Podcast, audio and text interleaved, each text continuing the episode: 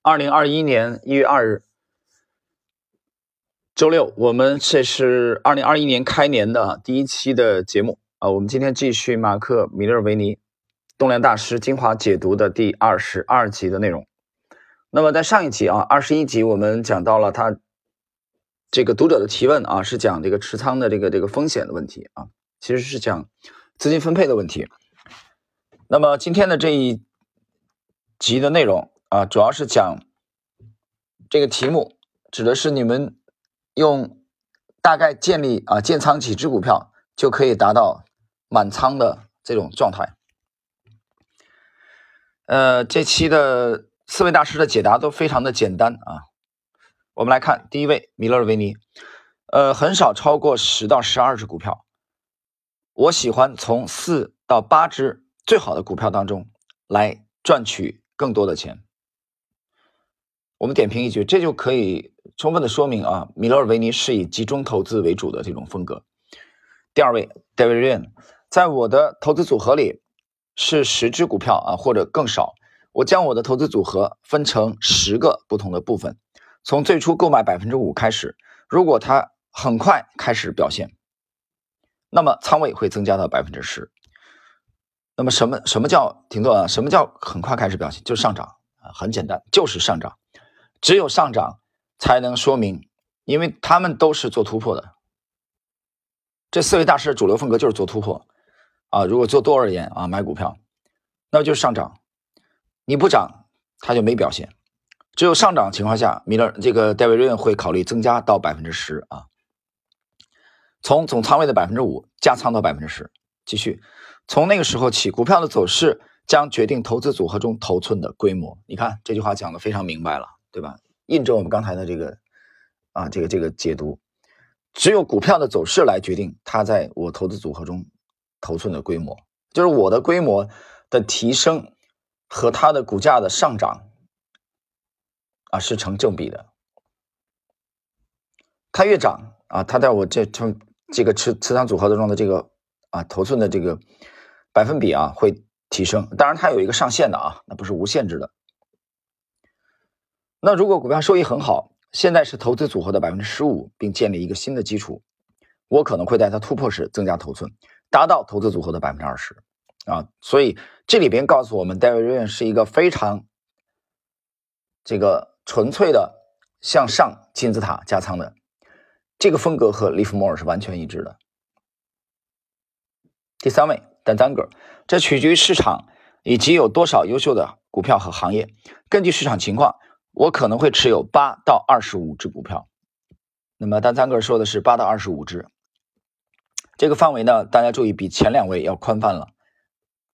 它的下限是八只，上限是二十五只，但是前两位基本上是十只左右啊，十只左右，戴维润十只左右，马克米勒维尼是四到八只，啊，多的话也很少超过十到十二只。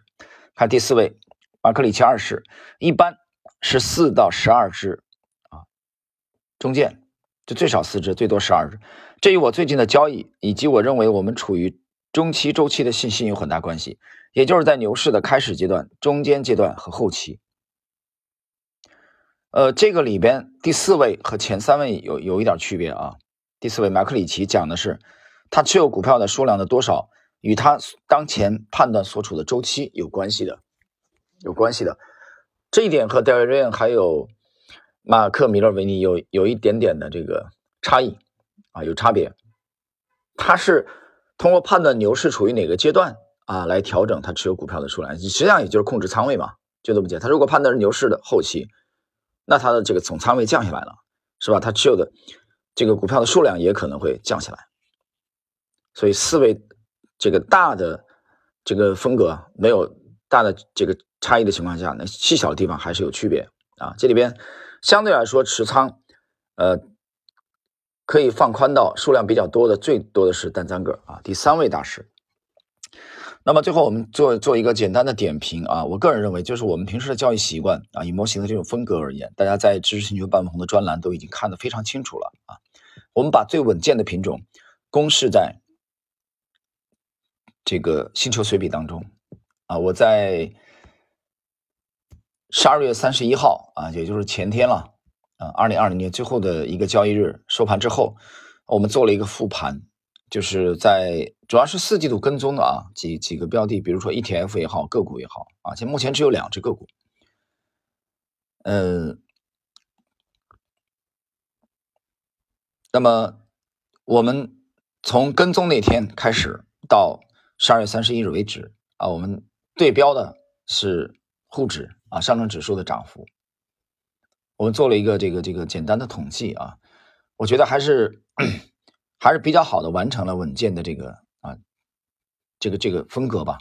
啊，其中有一只这个个股啊，制造业的个股，它的从跟踪，我们跟踪是十月中旬吧，对，十月中旬到现在的涨幅接近百分之三十，这还在跟踪，没有放弃，但同时跟他一起跟踪的那另外一只制造业的就放弃了，这只继续在跟踪。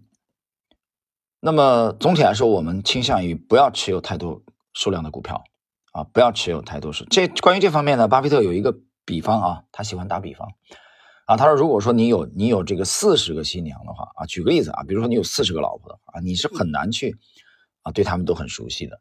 所以关键不在于你有多少这个股票，不是说你的数量多，啊，你就业绩就好。散户往往也是有这个思维误区的。这个错误其实类似于什么呢？类似于我要买更多的股份一样的，相类似的，对吧？一百万，一百万的这个市值啊，如果你买的是一块钱的股票啊，这个人就想哦，我可以买那么多啊，我买的是一百块的股票啊，我的持有股票的这个股份的总数就减少了，那我赚的钱就少了啊，这是一种非常奇葩的、非常业余的、很扯淡的想法，所以远离这种。非常业余的啊，很幼稚的想法，向专业的这种思维靠拢接近啊，是我们提升自己的啊最直接的办法。所以，我们今天这一集主要是讲啊持仓的这个数量啊，股票的数量达到满仓的状态，思维基本上都是以集中持股为主的。好了，时间关系，我们今天这一集的点评就到这里啊，下一集继续。